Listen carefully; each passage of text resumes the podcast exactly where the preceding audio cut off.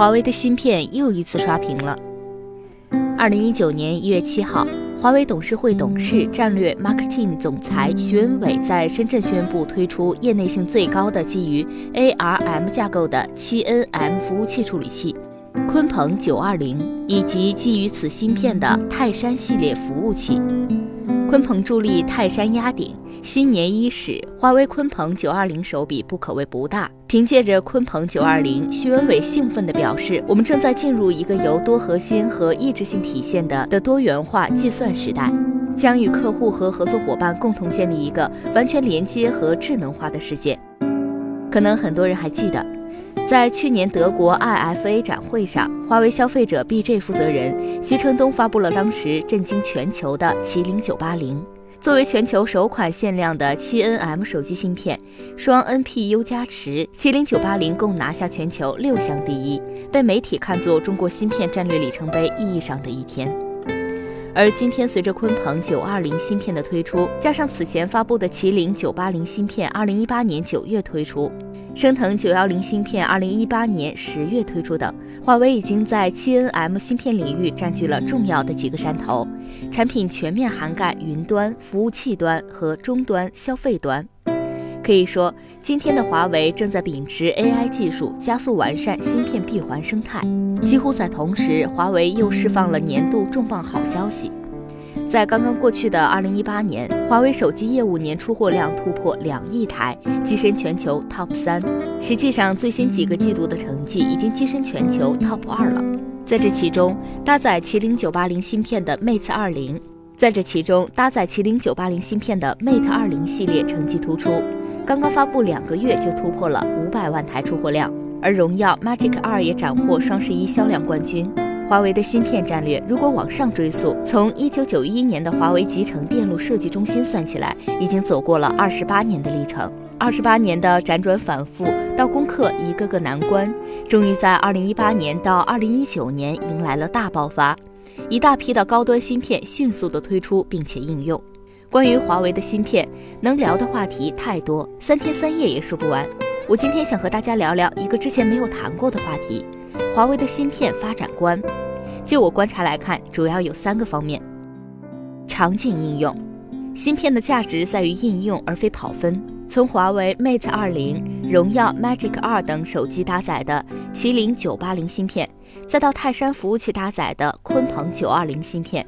虽然性能和数据指标都足够强悍，但是华为强调更多的还是基于市场和用户需求的场景应用。我们还是举简单的例子来说明。先来说 C 端，过往手机能否拍出一个好照片，主要依靠摄像头以及后期的 PS 软件，和芯片有关系，但并不是很大。而华为麒麟980加入了全新的双 ISP，让相机有了更强的暗光降噪能力，使相机速度提高了百分之四十六，录制功效提高了百分之二十三，并降低了百分之三十三的录制延迟。通过这种 SOC 底层的优化，可以让任何人都可以成为专业的摄像师。再来说 B 端，B 端相对于 C 端更难做。在这个领域，华为提出的全场景是指包括公有云、私有云、各种边缘设计、物联网行业终端以及消费类终端等部署环境。至于 B 端的代表，升腾九幺零 AI 芯片真正上市等到明年，但我们可以提前看到它的应用场景。比如，5G 时代的无人驾驶需要多元复杂的计算能力，作为全球计算密度最大的 AI 芯片，升腾九幺零就可以发挥出价值。比如好莱坞电影制作中涉及到的特效渲染，如果能够提高运算速度，将缩短后期制作的时间，进而提档上映。比如应用到医疗和科学实验领域，将提升新药和治疗方案出炉的效率。其实早在二零一八年十月，华为轮值董事长徐直军阐述华为人工智能 AI 发展战略时，就表示华为将提供全站全场景 AI 解决方案。这也从一个侧面说明了华为务实的一个风格。总之，华为芯片战略的芯片发展观的首要核心就是落地应用。虽然我们也需要抱着更务实的心态来看待华为芯片，而不是被近期几篇跑分为王的文章带偏了分析方向。两端并进，芯片的分析很多，但是大体上来说就两个方面，一个是云端，也就是服务器端；二 B 端，企业级端。一个是终端，也就是二 C 端消费级端。一般来说，主流的芯片厂商甚至新锐的厂商都会专注其中一端，很少有企业有能力两端都涉及。像百度去年也推出了自己的芯片昆仑，定位云端，主要是服务企业级客户。同样，英伟达、IBM、寒武纪等也都注重于云端。而在终端方面，包括高通、三星、苹果等都是代表企业。云端看重计算能力，终端则更强调低功耗。两端都做且都能做出彩的企业，放眼全球也寥寥无几。而华为显然就是两端都要抓、两端都要硬的代表企业。不仅如此，华为不仅仅做芯片，还做搭载芯片的设备。日前，鲲鹏九二零发布的同时，由其驱动的旗舰系列泰山三款服务器也问世。分别是均衡服务器、存储服务器、高密度服务器，主要应用于大数据、分布式存储、ARM 原生应用等场景。同样，此前麒麟980芯片发布的时候，搭载这款芯片的 Mate 系列的手机也同期推出，两款配合抢夺了宝贵的时间，才有了后来的故事。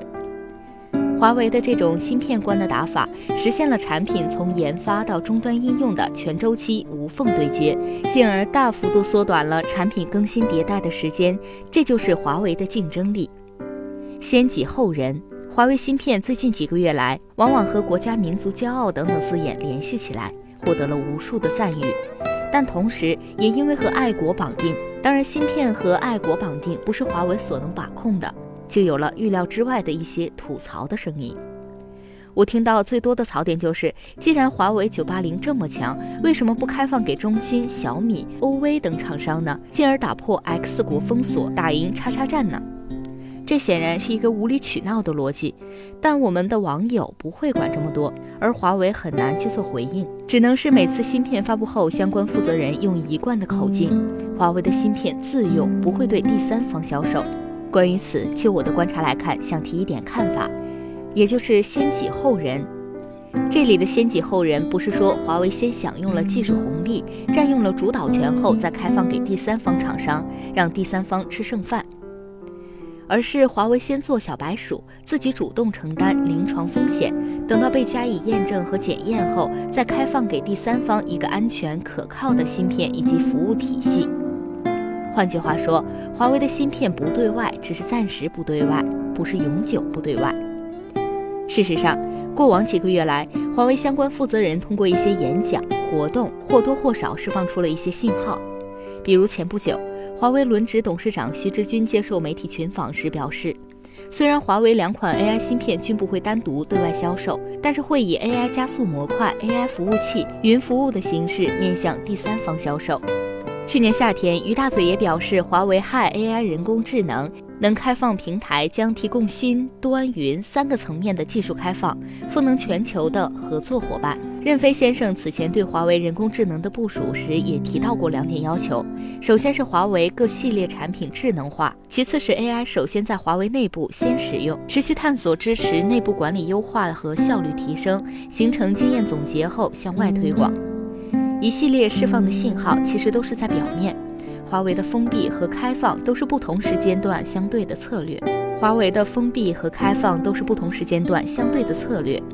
搭载麒麟九八零芯片的 Mate 手机已经成功经受住了市场的考验，而搭载鲲鹏九二零的泰山服务器也已经推出，即将接受考验。这些封闭的准备将为开放奠定基础。华为到了今天的地步，早已经不是一家企业，更成为中国科技创新的一部分，自然要为中国整体的科技创新承担相应的责任和义务。我本人坚信，华为的芯片等核心技术产品将在不久的将来率先开放给中国的其他企业，助推中国整个科技创新向前推进。